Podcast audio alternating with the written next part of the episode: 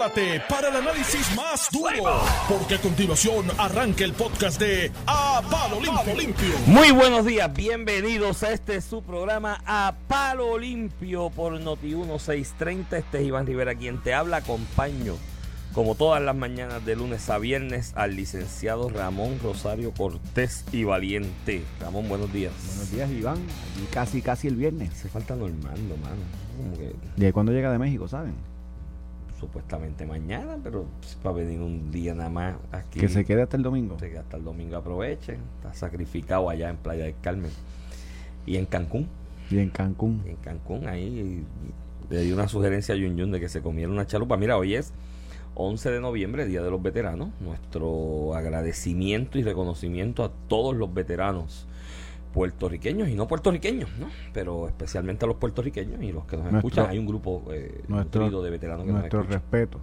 Mis Respeto. dos abuelos que, que en paz descanse. Eso, Fueron fueron veteranos. Todo el mundo tiene en su familiar un abuelo, un Sí, sí, tío. un tío, un familiar. Y eso es. Así que nuestro reconocimiento y nuestro agradecimiento a ellos en este día, pero no debe ser solamente en este día. Mi, mi invitación a la ciudadanía en general es que cuando usted ve a un veterano en la calle, de ordinario ellos siempre llevan algún, por lo menos su gorrita, la gorrita usualmente clásica.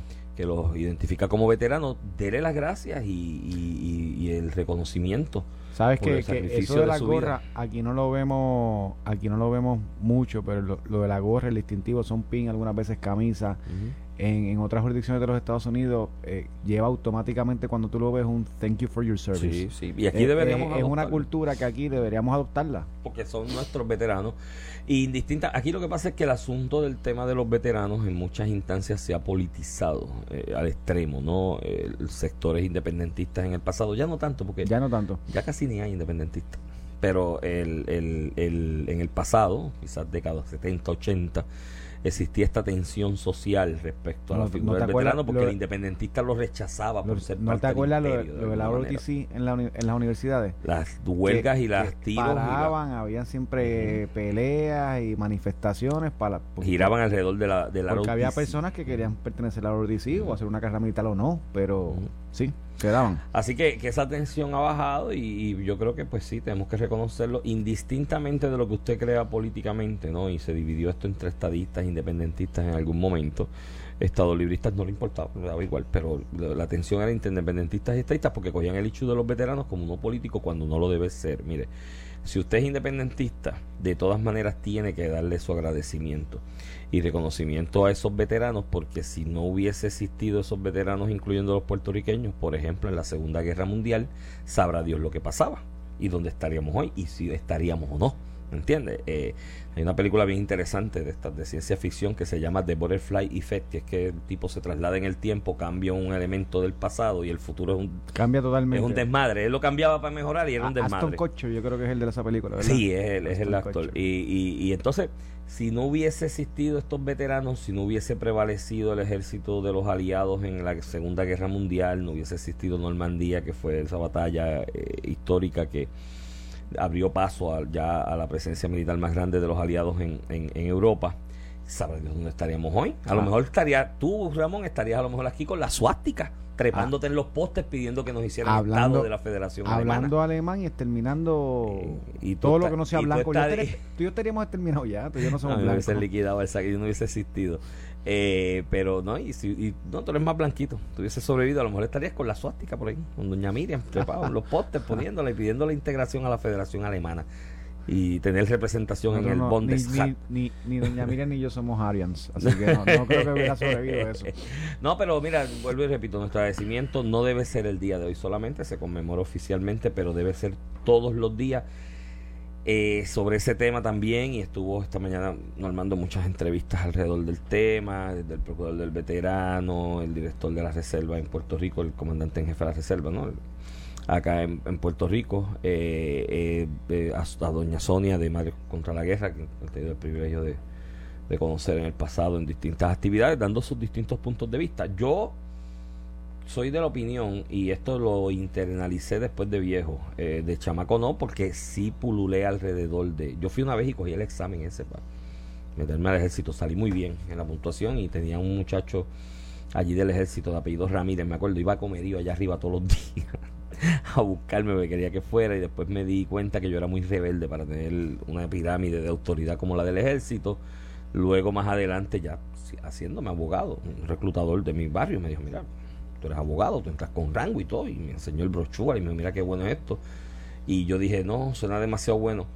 Después, al pasar de los años, eh, haciendo el ejercicio comparativo con otros países, por ejemplo Suiza, Israel, no, eh, ya España no, pero algunos de Luxemburgo, otros de Europa, me di cuenta que esa idea de que cuando el joven llega a su mayoría de edad se le exija como parte de su deber ciudadano, por lo menos hacer un año de servicio militar y entrar a ese proceso de disciplina militar durante un año, yo creo que es beneficioso. Lo he visto y, ves que se crea carácter, disciplina. Tú te imaginas la cantidad de muchachos que hay por ahí que cumplen 18 años y se van a doblar la esquina, Ramón, si tú los mandaras un añito al ejército, a esa estructura de disciplina militar. Después, un año nada más, después cuando termine que se vaya por ahí a eh, Iban las historias de, de, y esto muchos padres lo pueden atestiguar, muchos niños que no eran académicamente, eh, eh, ¿verdad? Que la, nunca cuadraron ni con la universidad ni con la escuela, unas cuestiones de disciplina o de, o, o, ¿verdad? de responsabilidad educativa que se van al ejército y hacen unas carreras extraordinarias porque encuentran en el ejército, ¿verdad? Eh, no solamente estructura y disciplina, sino su vocación. Su vocación y, su, su, trabajo, ¿no? Su profesión.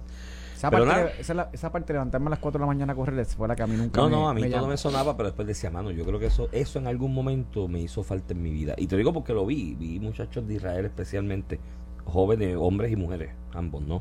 Y todos los que fueran, los que estaban allí que me contaron, o sea, su experiencia, eran niños, y yo coincidí con ellos en Sudamérica, backpacking, haciendo mochileo, y ellos me cuentan que es que cuando terminaban su high school, tenían que hacer ese año de servicio militar, no gastaban porque estaban en la estructura militar, y todo el dinerito que el ejército o el Estado le pagaba por hacer ese año de servicio militar era neto para ellos, y se iban después a disfrutarlo por el mundo, a viajar, y te contaban esa experiencia, y tú ves esos niños, porque eran niños, 19, 20 años, con esa madurez, esa disciplina, esa estructura. Y decía, mano, en verdad, no, será mala idea. Pero bueno, ya casi el mundo entero lo ha liberalizado. Son muy pocos los países que exigen ese servicio militar cuando tú llegas a la mayoría de edad de por lo menos un año. En Suiza, resalto el ejemplo de Suiza, pero lo conozco de hecho, en Suiza el ejército es la propia ciudadanía, no hay un ejército. Es como que tú haces un año de servicio militar, tienes las técnicas básicas y te dan un fusil. Toma, guárdalo en tu casa. Son bien europeos. Varias jurisdicciones de, de, Europa cogen los ciudadanos y lo, lo, ¿verdad? los obligan. Creo que Alemania es otro. Alemania pero ya ha ido bajando. No sé si en Alemania lo mantienen, pero ha ido bajando en el mundo. Pero nada, reconocimiento a, los veteranos y cada día pues luchamos más por y, y en otros temas, no sé si quieres tocar primero Nicaragua, te quiero hablar también Hay que hablar de Stenby. De, de, Stenby, te quiero hablar también del reportaje de Nuevo Día sobre análisis los legisladores. de legisladores. También hay que hablar de eso. Este, ¿Por cuál quieres empezar? Empezaría por Stenby porque es que me preocupa algo que creo que la gente en Puerto Rico está confundiendo lo que es el desacato civil con el desacato criminal. Sí, sí, le están pidiendo que cumpla una condena cuando no es el, el, escenario. Y leí un tuit de Luis Raúl Torres esta mañana, no sé si fue de esta mañana o fue de ayer, ¿no? Eh, algo, una comunicación en las redes sociales y con el respeto y aprecio que le tengo a Luis Raúl porque es un gran legislador y ha dado la batalla siempre por su distrito y lo que cree, tengo que darle un consejo, ¿no? Él escribe un tuit como de alguna manera diciendo de que sabían que Stenby estuvo todo el día en la oficina de, de sus abogados, ¿no? Del licenciado Andreu, eh, aquí en el área de Atorrey, por la Domenech, y que aún sabiendo que estaba allí no lo arrestaron, y que la justicia es para los ricos, para los pobres, pero para los ricos no. Y no es eso, eh, Luis Raúl y otras personas, y analistas y demás comentando al respecto hay una diferencia fundamental entre lo que es el desacato civil y el desacato criminal, ¿no? El desacato criminal de ordinario es una ofrenda, una ofrenda contra la autoridad del tribunal en su inmediata presencia o la del juez eh, que es, un castigo por ley. Es, casi hasta delictivo, ¿verdad? Es, un delito, es un delito, ¿no? como, como si yo cogiera un policía y le faltara el respeto, obstrucción a la justicia, algo así. Te pongo el ejemplo que me dio a mí del desacato criminal doña Carmen Pesante. Doña Carmen Ana Pesante fue mi profesora. Muy buena profesora. Un montón, no, no, excelente. Una gran abogada criminalista de este cliente que ella tenía, que tenía como 200 años de condena. Y el día de la lectura de la sentencia fue con la camisa así, el pecho abierto, el pechugao con un tatuaje que decía Jesús mi alma, perdón madre mía, yo no sé de esos que se hacen. Eh, iba espechugado y, con el pecho por fuera y el tatuaje, porque hay que enseñarlo, tatuaje tan grande. Y el juez le dice, mire caballero, usted tiene que abotonarse la camisa porque esto es un tribunal, usted tiene que respetar la autoridad del tribunal y mantener el decoro. Y le obligó, le indujo, le, instruyó. a que se pusiera la camisa. Y él le preguntó a ella, ven acá, ¿y cuánto me, más tengo yo por si un desacato aquí en el tribunal? Y lo mando para el como seis o nueve meses. Y el tipo se vino y le mentó la madre al juez y toda su estampa y lo mandó para allá, para las islas esas bien lejos y demás, y el juez se molestó y el mallete en mano y el speech y le dijo, y tiene un desacato además y seis meses adicionales por el desacato, que ese es el de tipo criminal y con tienes que cumplir seis meses. Y la pregunta al juez y doña Carmen, doña la profesora Pesante, pues me dice, esto usted lo dice, cuando tiene autoridad ya de años y está mal. O sea, donde el juez le dijo, ¿son consecutivos o concurrentes? Los seis meses ya tiene 200 años. O sea, eso es el desacato criminal. Ese se cumple con una pena fija que establece el tribunal. El desacato civil lo que busca es que se restringe la libertad de la persona que puede cumplir o, está, o tiene en sus manos la posibilidad de cumplir una orden del tribunal. En este caso, el juez Antonio Cuevas emitió una orden yo creo que el desacato no se da incluso tanto por la, por la tardanza entre, entre los documentos, entregarlos o no. Creo que a última hora, el día que se emitió la orden, que se le dio hasta las 5 de la tarde para proveer los documentos que, que faltaban, o los documentos en general, pues presentaron esta moción diciendo, mira, se cumplió, pero faltan algunos, hay unos problemas técnicos para completarlo, estamos trabajando en ello y demás. Quizás un poquito tarde porque ya habían tenido como 3 o 4 meses para trabajarlo y debieron haberlo hecho de manera preventiva mientras apelaban, pero yo creo que aquí el desacato se lo buscó Stenby desde el día que el, que el Supremo resolvió no lugar la segunda reconsideración ante su consideración sobre este hecho y le dijeron aténgase y él sale a los medios y dice no, yo no voy a cumplir nada. Ya ahí estaba desacatando de alguna manera la autoridad del tribunal. El, el juez, ante el hecho de que no había provisto la totalidad de lo que se le había solicitado, indistintamente de que el, sus abogados dicen, mira, falta parte, estoy buscándola, dice no hay una moción solicitando que se le encuentre incurso el desacato y él la declara lugar y dice mira pues está en desacato se ordena su arresto y, su arresto es tráemelo aquí para que para que, cumpla. hasta que no cumpla no yo no lo voy a soltar. Exacto hasta que no cumpla no y ese es el desacato civil. No es una pena de que tú vas a extinguir cierta cantidad de días en la cárcel sino que a ti se te detiene se te restringe tu libertad a él como presidente de la empresa porque esto es una orden contra una figura una persona jurídica. Se te restringe tu libertad hasta que se cumpla. Y eso era, esa era la, la intención de detenerlo y arrestarlo. Durante el día ocurren una serie de eventos, entre ellos el que relata el licenciado Andreu anoche en Pelotadura, que estuvimos allí, lo vimos mientras esperábamos, de que hubo comunicación incluso con la oficina de alguaciles. mira, está aquí. Y ahí tengo un paréntesis, Iván. Si es verdad lo que dice Andreu, donde ayer dicen jugando pelotadura. No tengo por qué que, dudarlo. y yo tampoco, tampoco, no, no tengo por qué dudarlo, pero, pero vamos a dar por cierto, porque parece ser cierto, ¿verdad? Que el abogado de Stenmin llama a una orden de arresto a los aguaciles, el aguacil regional, que es lo que él dice allí. el del distrito de San Juan. El distrito de San Juan. Y le dice, mira, yo lo tengo aquí para llevártelo, está aquí. Tú sabes, no te lo estoy escondiendo, está aquí. Y tú tienes todo, todo el día los aguaciles que si fueron a la oficina, que si fueron a la parte, estaba la prensa atrás de ellos. Y yo te digo una cosa, aquí hay que hacer una investigación del aguacil. Digo siempre, ¿verdad? La, es cierto eso. ¿Cómo, ¿Cómo es posible que la oficina del aguacil tenga una orden de arresto contra una persona le hayan dicho dónde está, porque acuérdate que durante el día el juez no la había dejado sin suspenso, el juez la dejó en suspenso a las 5 de la tarde. O sea, no hay una, no hay una, no hay una instrucción distinta del juez Antonio Cueva a la oficina del alguacil, cambia, la aguanta, la y le es arréstalo. Y si este aguacil regional eh, tiene conocimiento dónde está la persona, primero, porque tiene a sus aguaciles corriendo en otro sitio donde sabe que no está, y segundo, porque no fue y lo arrestó, porque una orden de arresto tenía. Pues, pues, e-, esa eso, hay que investigarlo y eso tendrá que rendir cuenta al oficial o algo así en su momento. Y la rama judicial, porque eso es de la rama judicial. Ya, ya, y de la rama judicial. Ya viendo el, el, abogado, según sus propias expresiones, diciendo lo tengo aquí, voy a ofrecértelo, te lo voy a llevar allá. O sea, no tienes que venir a arrestarlo, yo comparezco con él al tribunal. Que entonces eh, lo que sucede en ese tipo de casos es que tú llegas allí a la oficina de alguaciles cuando son personas como en el caso de este señor Stenby, presidente de una corporación, ¿no? que representa un conglomerado aquí, tú tratas de evitar como abogado el show of force de la esposa y pasearlo esposado por los pasillos del tribunal. Llega allí, el alguacil llama a la sala del juez y se, le convoca a sala de inmediato para que comparezca y demuestre por qué no debe mantenerse arrestado. ¿no? Y pues tú subes con él allí y lo llevas a la sala y él explica lo que tenga que explicar. ¿no? Eh, eh, ese es el procedimiento cuando es el asunto del desacato civil. Dentro de esa realidad de que se había llamado y demás, hay mocioneo de parte de sus abogados, ¿no? de los abogados de Luma, eh, presentadas al tribunal, mociones donde dice, mira, yo cumplí. Lo que pasa es que entonces la otra parte, que son la representación legal de la Cámara de Representantes, ¿no? de la oficina de Luis Raúl como presidente de la comisión que investiga el asunto, dice, eh, mira, este, no, no cumplió porque falta X, Y y Z. Ya eso es otro asunto, ¿me entiendes? Porque ya no es un asunto de un incumplimiento craso y desacato a la orden del tribunal. Ya en ese momento se convierte en un asunto de que hay una controversia sobre la prueba que se ordenó entregar o pasa en el descubrimiento de prueba. Ramón, ¿cuántas veces tú que eres abogado litigante no presentan un requerimiento de documentos, el tribunal emite una orden después de que se dilucidan controversias y dice provee tal documento?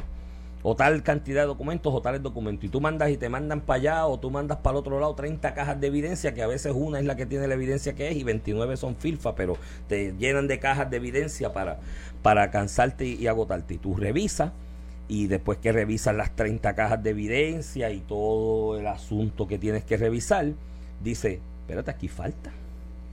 A mí no me dieron. Yo pedí la hoja AW8375M. Y aquí la que me dieron fue la AW8374G.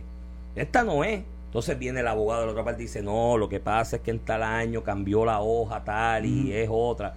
Ya no se trata de que la persona contra quien se emite la orden de arresto de desacato civil por, por desacato civil no está cumpliendo. Ya es que hay una controversia. Y el juez muy sabiamente, y lo felicito nuevamente, no estoy lambiendo, a mí no me gusta que me traten de tildar de lambeojo con los jueces, porque yo litigo todo el día y no quiero de alguna, lo menos que se piense eso cuando coincido, coincido y cuando difiero, difiero de los jueces. Pero él muy correctamente dijo, pues si tú una cita urgente, tengo una, una vista urgente por Zoom, que es lo mejor del mundo ahora, que todo el mundo se conecta de donde esté. Y no has visto urgente, porque aquí hay una controversia sobre el descubrimiento y yo tengo una orden de arresto contra una persona que alega a sus abogados que está cumpliendo. Ahí es diferencia de lo que se está proveyendo, si la orden es clara o no es clara. Y correctamente procedió. Los abogados expusieron sus posiciones y él dijo, bueno, pues esta, este es el ruling en la controversia que hay sobre el descubrimiento. Tienen hasta el lunes para resolverla. Y siéntese y produzcan y hagan un índice y detallen y expliquen y hasta el lunes. Y dejo en suspenso, no la, no la, no revoco la orden de arresto, la orden de arresto sigue vigente.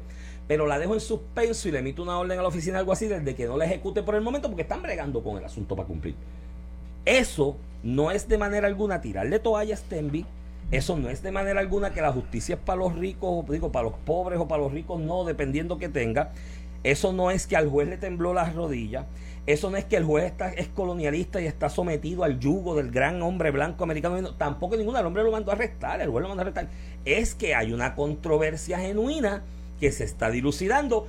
Y si él, a pesar de que en la argumentación de las diferencias sobre si se proveyó o no lo solicitado, mantiene vigente o no deja o, no usa la figura de mantener en suspenso la orden de arresto y va y efectivamente lo arresta y lo encarcela, van a ir en auxilio de jurisdicción los abogados a la apelativa y la apelativa le decir, mira, suéltalo, porque en realidad hay una intención de cumplir que era el propósito de la orden de arresto y está procesándose el cumplimiento y, hay unas diferencias que ellos, resolver. Ellos dicen que los que cumplieron y los abogados de la Cámara en la vista dijeron que tienen que revisar el cumplimiento. Pues pues pues dale espacio, lo que hizo el juez, tienes hasta el lunes, verifica si te lo entregaron todo, si falta algo le escribe, en efecto, la orden del juez tuvo efecto.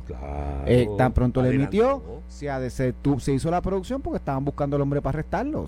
lamentable que haya pasado eso, ¿verdad? Que, que, que tuviese que llegar a ese que haya una orden de arresto para que tú cumplas eso es lamentable y por eso Stenby con Luma tendrá que resolverlo de hecho yo, yo lo, lo, lo, que lo que yo digo los mismos directivos de Luma porque esto es un empleado del, del conglomerado esto es un conglomerado que, que está en presencia en todo el mundo. son dos compañías bien grandes, de las cuales una ya cuanta, la que está en Estados Unidos, está en el, en el, New York Stock Exchange. ah, sí, sí, es pública. Estos son gigantes. Tiene que pensar si esta persona representa lo que la empresa quiere, ¿verdad? Eso es, otro, es otra discusión. Pero el hombre produjo tras de arresto, no procedía a arrestarlo. Y ayer, cuando estamos en pelotadura, que tienen los cuatro abogados de todas las partes allí, los cuatro son populares. Andreu, Andre, Andreu Fuente, Fran Torres Viada, que fue el abogado, los dos excelentes abogados, fue abogado de Carmen Yurín en su alcaldía de San Juan, mientras estuvo de alcalde en San Juan, y los abogados de la Cámara, este Emir y, y Martínez Luciano. este y, y, y, de hecho, estos dos abogados que entran al final por Luma, que en cierta parte le dan coherencia al, sistema y salvan a Stemi, se unen a la representación de Margarita Mercado, que era la Procuradora General de Alejandro García Padilla. Así que eh, esta guerra de que eh, los, los, Lumas, estos Lumas de los PNP, pues si tú miras más quienes están contratando, ah, pues no parece, ¿verdad? y, a eso le sumas que, y, a eso le sumas a la mano derecha de Stenby, que estuvo en toda su mediatura al principio y eso, que fue eh, la persona que estuvo a cargo de asuntos energéticos bajo Alejandro García Padilla. Así que... mano derecha, pues ya yo no lo veo. Eh, pues lo tienen escondido, yo lo hubiera escondido igual, pero está allí. yo lo hubiera escondido igual. Ah, ah, pero lo que voy, ese no es el punto, Iván. Que esta guerra de que si Luma los PNP, Luis Raúl, que es el más vocal que esto, el Pierluisi mm. defendiéndolo. Perdóname, Pierluisi no está defendiendo a Luma, lo están defendiendo los populares. De hecho, ayer compareció en un tribunal en representación de Luma tres abogados del Partido Popular. O sea que eh, esta diatriba de, de bajarlo a que eh, Pedro Pierluisi defienda a Luma, no. Eh, Luma lo defienden los abogados del Partido Popular. Eso, eso, es, eso es un hecho. Y por otro lado tienes otros populares en la guerra interna atacándolo. Y un paréntesis en cuanto a eso, ¿no? Eh, que es importante resaltar. El abogado es abogado y uno es abogado de profesión. Y uno se dedica a eso y uno se gana la vida como abogado en eso. Puede venir el cliente que sea el diablo y te contrata y si tú entiendes que puedes ejercer tus buenos oficios y descargar tu responsabilidad ética de una representación legal adecuada al diablo, tú lo, el diablo te contrata y tú lo representas, ¿me entiendes? Porque también vi ataques en esa no, No, no, no, y son muy buenos abogados. Y representa a quien sea, y yo he representado PNPs, independentistas, populares, realengos, no afiliados, Yo te he representado a ti, Iván, yo te defiendo todos los días en la calle. yo te defiendo, yo te defiendo todos los días en la calle. y tú me defiendes a mí todos los días en la calle. O sea, el abogado es abogado, o sea, y sí, sí, sí. Ah, de que en este asunto de Luma, y esto es una realidad y es un hecho, y esto yo te lo dije a ti hace dos meses o tres atrás, cuando la cosa estaba más caliente, cuatro meses con el tema este de Luma, de que al interior del Partido Popular sí hay una guerra interna entre una facción que puedes llamar más de izquierda o centroizquierda que se identifica más con los sindicatos y una de derecha, extrema derecha, que se identifica más con el proceso de, revitalización, de transformación eh, del sistema de energía eléctrica.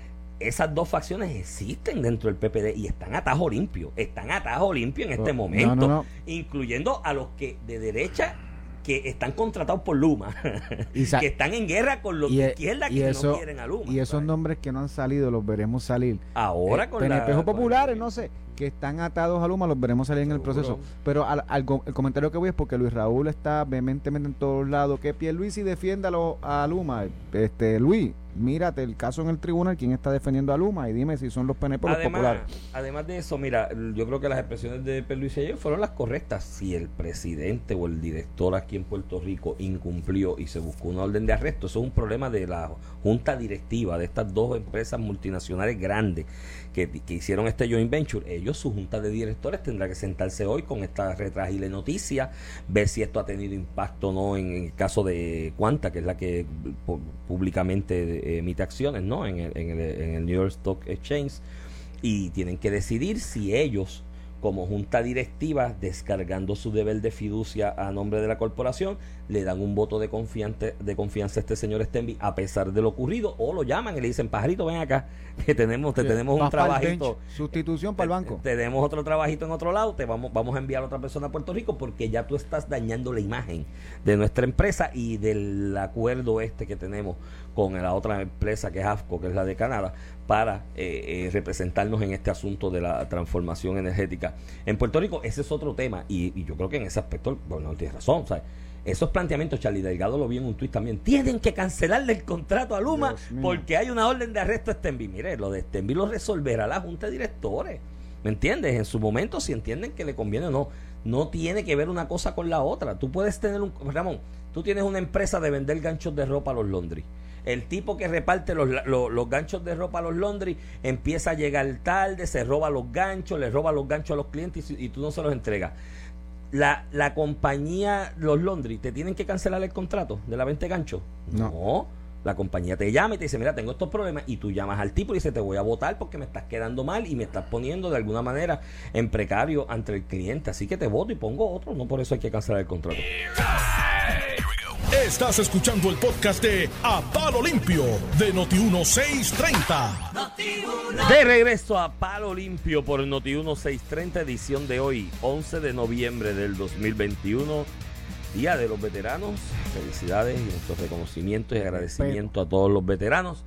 De Iván Rivera, quien te habla, acompaño al licenciado Ramón Rosario Cortés y Valiente. Mira, Iván, en, en temas más, más mundanos, eh, el Nuevo Día lleva dos días ya con una serie especial, esta serie es investigativa. La leí, la he leído los eh, dos días. Sobre los legisladores que vienen en un momento como para salvar a Mariana Nogales, ¿verdad? Es- es- es- el reportaje intenta señalar las finanzas reportadas, en este caso por los senadores, eh, y hasta cierto punto al principio tratar de equiparar la conducta que se le imputa a Mariana Nogales con otros casos en el Senado, eh, porque examinaron esos expedientes, unos reportajes de Laura Quintero, en la unidad esta investigativa que crea el Nuevo Día, este, y básicamente eh, intenta decir, mira lo que Mariana Nogales hizo, lo están haciendo todos, o una gran mayoría de los legisladores lo hicieron.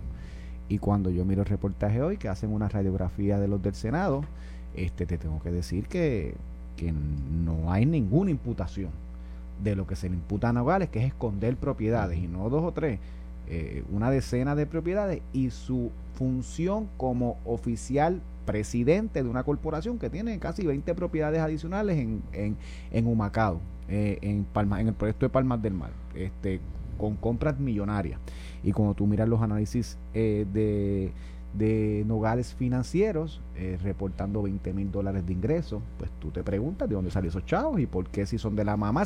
Hay unas preguntas legítimas eh, que no necesariamente eso lleva a una conducta ilegal, para eso está la investigación y ahora mismo está justicia y la Cámara de Representantes investigando la cuestión ética y eso lo veremos en el camino, pero equiparar eso con el reportaje, con la información de que si una persona tiene cuántos ingresos el año pasado, pues no creo que sea que justo y tenemos que tener cuidado, ¿verdad? Con que estos reportajes de unidad investigativa, que lo que tratan de equiparar y al final lo que este reportaje en particular lo que intenta es decir lo de Nogales no es malo porque todo el mundo lo hace. Pues no. Y máxime cuando eh, periodistas que trabajan en esta unidad investigativa tienen tuvieron relación sentimental, relación de afecto con personas eh, que trabajan, que trabajaron incluso para Manuel Natal y que son personas directivas de Victoria Ciudadana, para separar, ¿verdad?, lo que es el periodismo. Yo soy PNP y estadista, aquí yo cuando hago un análisis eh, no tengo miedo en decirlo, porque de cierta manera eh, en mi, mi manera de pensar me va a llevar un análisis eh, particular que no lo tiene Iván. Y por eso Iván ha dicho claramente lo que es y eso yo, yo respeto esa parte. Pero esconderse, siempre lo he criticado, esconderse bajo el manto de periodismo para hacer, para salvar la cara de uno o dos de los cuales tú simpatizas sin decirlo, dígale que usted, usted es parte de Victoria Ciudadana. Diga que su amistad más cercana es miembro del partido Victoria Ciudadana y hasta asesoró a Manuel Natal. Diga eso y después analice. Entonces uno va entendiendo pues estas cosas que van saliendo. Y al nuevo día, pues que tenga cuidado con esas cosas también, que examine bien cuáles son los verdaderos motivos de un reportaje y quiénes son las personas que lo hacen. Y en este caso, Laura Quintero. Este, Zumba, Iván, ¿qué tú quieres decir? Bueno, lo que pasa, no, no, es que ayer, y de hecho quería comentarlo ayer porque esto salió antier, y me llamaba la atención sobremanera que ayer miércoles se tenía en agenda en la Comisión de Ética de la Cámara de Representantes eh, recibir una información adicional que le habían solicitado a Mariana Nogales por unas dudas que han surgido en el proceso que ella está, pues, o, que- o al que ella se autosometió en esa Comisión de Ética de la Cámara. Y yo decía, oye, qué conveniente cuando porque fíjate la cosa cuando tú lees el titular del alegado eh, trabajo investigativo y dices una la mitad de los legisladores no cumplen o tienen errores en el informe de ética tú lees el titular sin leer el, el trabajo o lo que se reporta y tú entonces instintivamente y en un país donde no se lee mucho como es Puerto Rico que la gente lee el titular vas a tener un por ciento de gente que va a decir ah pues Mariana no estaba mal porque si es la intención del reportaje. ¿no? Pero entonces cuando tú lo, sí, pero el problema es que cuando tú lo lees en detalle, y yo me lo he leído los dos minuciosamente, ninguna ninguno de los señalamientos que se le hace a los legisladores en cuanto a sus informes financieros peca de la omisión grave de omitir adrede información pertinente de activos o bienes o, que o usted que hace- presidente, o como que usted es presidenta de una Por corporación tanto, que tiene 20 Y propiedades en tiene- Palmas del Mar no, no tan solo eso, dos propiedades compra- que las compró usted a su nombre en cash. en cash y con más cash. de un millón de dólares con invertidos. un millón de dólares que están a tu nombre, por lo tanto tú tienes, y es algo que tú lo sabes, porque tú no eres un lego, tú eres abogada y sabes que están a tu nombre, tienes que incluirla en ese informe que se llena bajo juramento, ¿no? Y el omitir información adrede que es de tu conocimiento por antonomasia es mentir, ¿no? Y es un delito de perjurio y es un delito que va contra la integridad y la moral del individuo, lo que puede inhabilitarla para continuar siendo legisladora las, los, los, señalamientos que se hacen a otros legisladores en el reportaje, eh, Ramón, son cosas como que el carro debía 10 mil y yo puse 15 mil. Pues, se te corrió el dedo en la computadora o lo que sea, pero dijiste que tenías el carro, no lo ocultaste. En el caso de, por ejemplo, Diana Irma River Lacen, que tiene una ira, pero no dijo la cantidad. Pues, no me compare eso. Tiene la ira y dijo que tenía la ira. Ajá, con Mariana Nogales. Si Mariana Nogales hubiese dicho, tengo dos apartamentos en Palmas. Y no pone el valor. Y no pone el valor, ahí tú puedes equiparar la omisión, pero no. Acá es que se omitió 100 todo, absolutamente la existencia de ese haber. Y mira, vamos al propósito de los informes estos, que los recogen de alguna manera en la introducción del reportaje, pero luego se van por las ramas. Eh, el propósito de estos informes financieros de los servidores públicos, Ramón, es para comparar con lo que tú entras, lo que tú tienes, o la riqueza, o capital, o haberes que tienes cuando entras al servicio público, versus los haberes que tienes durante y para tu servicio público. conflictos de, y para, los, conflictos, de interés, Para que una empresa tuya no entres en conflictos de intereses mientras ejerces tu función pública, pero principalmente yo te, te tengo aquí amarrado sé lo que tienes cuando entraste, si a mitad de tu proceso de servicio público te incrementas tus riquezas cuando lo que te ganas son 75 mil pesos de legislador, ojo que pinta. ¿Me entiendes? Y al final, cuando sales, de hecho, estás un tiempo después de que sales también sometiendo informes, porque hay que ver hay que ver dónde estás antes y de alguna manera se ataja, porque levantaría sospechas. Digo, a veces aquí ha habido legisladores que con 75 mil, bueno, cuando eso eran 100 y la dieta, con 150 mil al año por 10 años de legisladores tenían apartamento en condado, dos guaguas de esas europeas caras, hijos en universidades caras de Estados Unidos, 10, 15 caballos en el hipódromo que valen mil pesos mensuales mantenerlo cada uno, pensiones alimentarias. Y decía, Dios mío, estos son los magos de las finanzas, porque con un millón que se han ganado en 10 años allí en la legislatura, todo lo que tienen. Pero bueno, cierro el paréntesis. El asunto es que, que ese es el propósito de los informes. Si tú cometes un error en la cuantía, de hecho, ahí hay un error que se señaló en el primer reportaje, el de, martes para miércoles, eh, que una legisladora o legislador que reportó el pago mensual de la hipoteca y daba un millón al año. Pues mira, eso obviamente es un error porque un millón puede valer una casa. ¿Cómo vas a pagar un millón del préstamo hipotecario? O, la casa es bien grande. No, no, no hay forma. Por la de mira, la de 30 millones allá en Dorado no paga un millón al año. Así que son cosas que son obvias, que son errores ah, no, lo de, lo de Mariana no es lo mismo. O sea, si la, la gente que puede ser el 60% de la ciudadanía, el 70%, lee el titular nada más, dice, ah, pues son todos iguales. Bendito la pobre Mariana pero, también. Pero esa es la intención del reportaje. Pues claro, porque la gente no lee. Pero si tú lo lees en profundidad. La que escribe el reportaje no le devela a las personas que ella tiene una afinidad, ya sea por relación personal o eso, con una persona. Yo no sé si la tiene, pero. No, no, te lo, te, lo, estoy diciendo. Está bien, está bien, tú lo sabes, yo no lo sé. Así que en ese aspecto, pues sí, el reportaje puede tener esa intención de un lavadito de cara mariana, pero miren, cuando usted se lee el reportaje, amigo que me escucha, no tiene que ver, no comparen chinas con botella. Una cosa, lo de Mariana es una omisión grave, eh, información que ella sabía, la omitió, la ocultó, lo que conlleva por antonomasia un delito de perjurio. Y yo espero que la Comisión de Ética de la Cámara ejerza sus buenos oficios. Lo que se señala en el reportaje es otra cosa. Lo único que me preocupa de eso es que Tomás Rivera Char lo señala en un tuit, esto mismo que estamos diciendo. Y, si, y, si, yo coincido con Tomás Rivera Char un día, me preocupo. Creo que a lo mejor estoy mal. Pero tiene la razón esa. Mira, Iván, y te, y te voy más allá. Este, y te voy más allá, el reportaje, yo soy estadista y PNP, yo lo digo, yo no tengo con decirlo yo no, o sea, yo no me pinto del periodista que, que, lo que quiere es informar cuando no estoy informando. Yo soy PNP estadista, trato de hacer mi análisis más objetivo posible, pero siempre de velo, pues que tengo una ideología particular. Eh, yo le hubiera puesto titular independentistas cogiendo púa. Sí, ese es el titular. el de hoy, el de hoy. El de hoy, yo le hubiera puesto independentistas cogiendo fondos federales quiero sacar el Tribunal Federal, quiero mandarlos para el pero cojo los fondos federales. Joan Marí Rodríguez Bebe reporta que, que tuvo, que recibió, ¿verdad? Este fondos eh, eh, federales por, por la ley CARES Act y todos los... Bueno, los- pero si ya la cuenta tiene derecho, está bien, está- tiene derecho, pues qué bueno que aunque siendo independiente el, el gobierno federal le da chavitos, tú sabes. Ah, bueno, Ana sí, Irma- el pago por la reparación Ana Irma. Rivera Lacen, que es abogada, que tiene una oficina, que estábamos hablando los otros días de que, pues, que en, su- en su vida de negocio no ha sido exitosa. El reportaje te vuelve a dar la razón, Iván. Eh, ingreso, tuvo que coger un préstamo SBA eh, y, y fondos eh, eh, por razón de, de pandemia. Y sus ingresos fueron 12.237 dólares el año pasado. Y, y de eso y de esos 7.000 fueron por asistencia de desempleo de pandemia. Eso es Ana que es otra independentista. Pues qué chévere que el gobierno federal Eso pasó pa- en 2020. mucha para ayudarle. Pero, Ujú. pero qué bueno que está el gobierno federal allí para ayudarle. Pues por eso es la eso, eso es la gran ventaja de pertenecer a una nación como los Estados Unidos. Cuando usted está, cuando usted cae, el gobierno federal le extiende la mano. En el caso de Ana Irma Lacen, más de la mitad de sus ingresos del año pasado provienen de fondos eh, públicos. Y esta concepción de que los políticos de los dos partidos principales van a servirse y que solamente pueden vivir de la de, no voy a decir el nombre, pero del, Sí, del sí. seno del gobierno, ¿verdad? Por Ujú, decirlo de la ubre, manera de la ubre de la ubre del gobierno. Por decirlo, cuando nosotros miramos, María Lourdes Santiago, todos sus ingresos del año pasado provienen de fondos públicos. El PIB le pagó cuando era asesora en la, En la comisión. en la Comisión Estatal Sí, de esa es la de fondos la- públicos, su salario es 60 En el mil- juego de la silla se hace eso. Tú sales de la legislatura y vas a la de comisión. 60 mil dólares. Tampoco es un sueldito como promedio como el del trabajador, que son los que ellos definen. No, no. Sueldo de ejecutivo, Sí, pero 60 mil dólares. 60 mil es a contrato. Se puede Ah, buscar otra sí. chauchita por el lado. Sí, se puede buscar otra chichita por el lado. Ujú. Viene del sector, del sector, del sector público.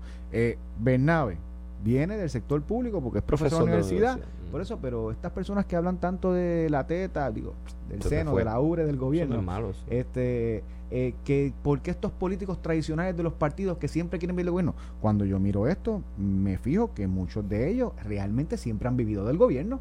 Y eso no es que está mal pero no critique que otro eh, desarrolle su carrera en el servicio público cuando usted lo está haciendo también. Por eso es que quieren un gobierno más grande todos los días y quiere que nos metan más impuestos y quiere pedirle más cargas al privado para que siga sobrando para la estructura gubernamental gigantesca que tenemos en Puerto Rico, muchas veces redundante e innecesaria, para ellos seguir chupando de la ubre, como tú dices. Eso es lo que ellos quieren, eso está ya claramente Bueno, establecido. tienes, tienes que tienes la promoción de, de Noti1 en estos días eh, que cuando se fue a inscribir Victoria Ciudadana, el discurso de su fundadora, Alexandra Lugar, y eso fue una entrevista conmigo, Contigo con, Ay- en, con Ayola en, en Metro, periódico, en Metro. con, Ayola Virella en Metro, ella dice públicamente que cuando que esto no es como los partidos tradicionales, que esto es algo para el servicio y que ya va a inscribir su partido y que los funcionarios en la Comisión de Elecciones no van a cobrar que va a fondos ser públicos, voluntario. Ujú. que va a ser voluntario y que van a- no va a cobrar fondos públicos. Llevaron un pleito al tribunal. Y acaban de radicar un tribu- una demanda en el tribunal pidiendo a la Oficina de y Presupuesto que, Que le dé chavo, mismo, que le dé lo mismo que le dé chavo para nombrar ciento y pico de, de funcionarios. ¿Dónde eran voluntarios?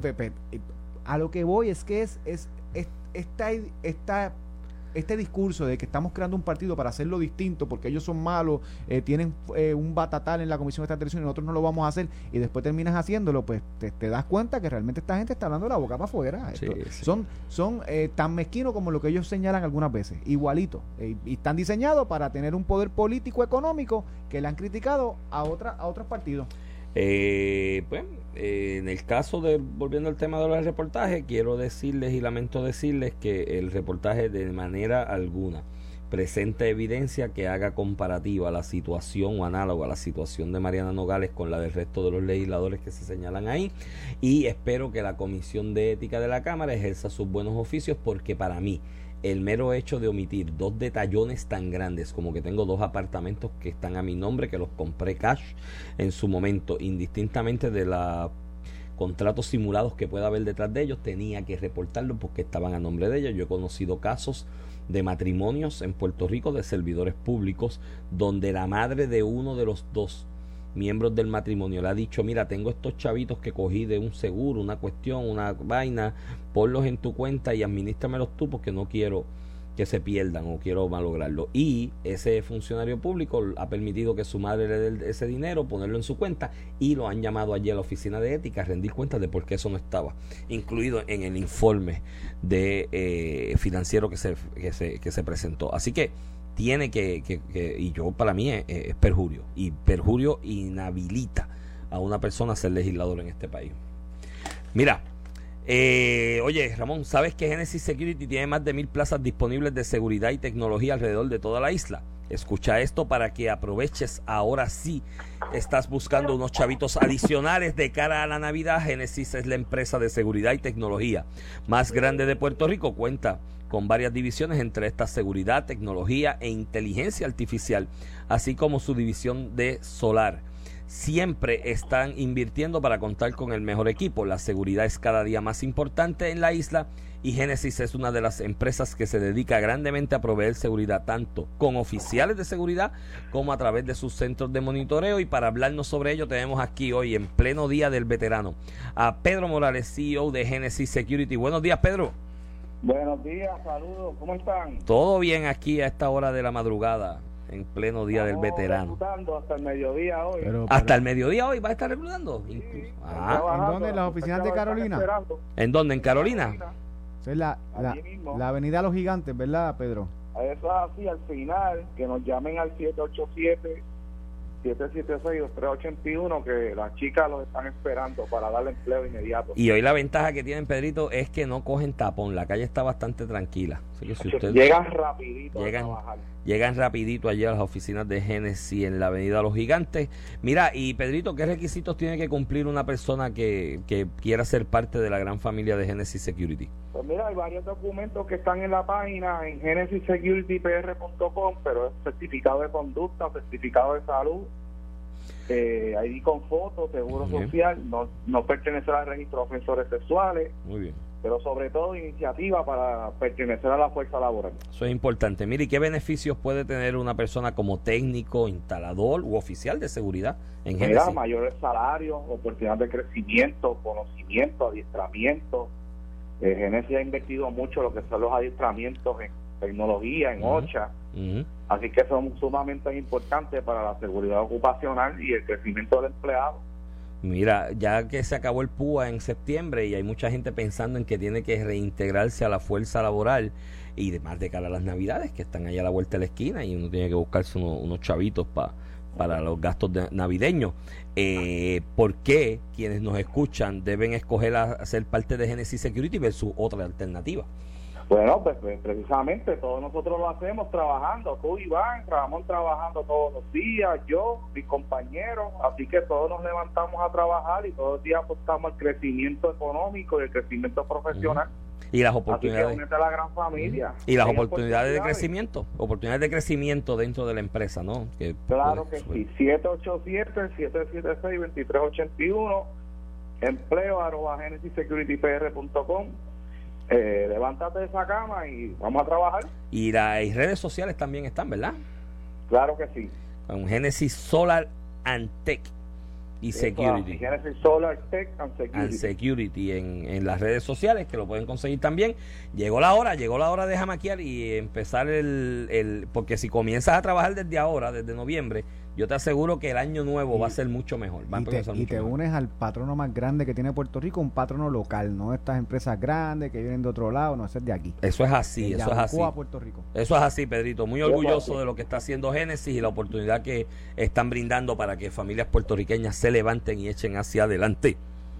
Echen para adelante. Vamos para adelante. Un abrazo, Pedrito, que tengas buen fin de semana. Bueno. Con eso nos despedimos, Ramón. El tiempo vuela cuando uno se divierte. Se nos sigue quedando Nicaragua, pero Nicaragua va a ser un tema que tiene para algo. mensaje para lo que salen los reportajes de los senadores. Yankee go home, pero dame el púa. Sin, con púa. Oye, eh, de, hecho, en, 30 segundos me envía un, un, un radio escucha, unas fotos ahí ayer en la huelga de la UPR de Bayamón, que fue Juan Dalmau allí de Mediatur y parecía un rockstar y todo el mundo retratándose con él y con pancarta de la huelga y hace una observación ese radio escucha bien importante en las fotos que me envía.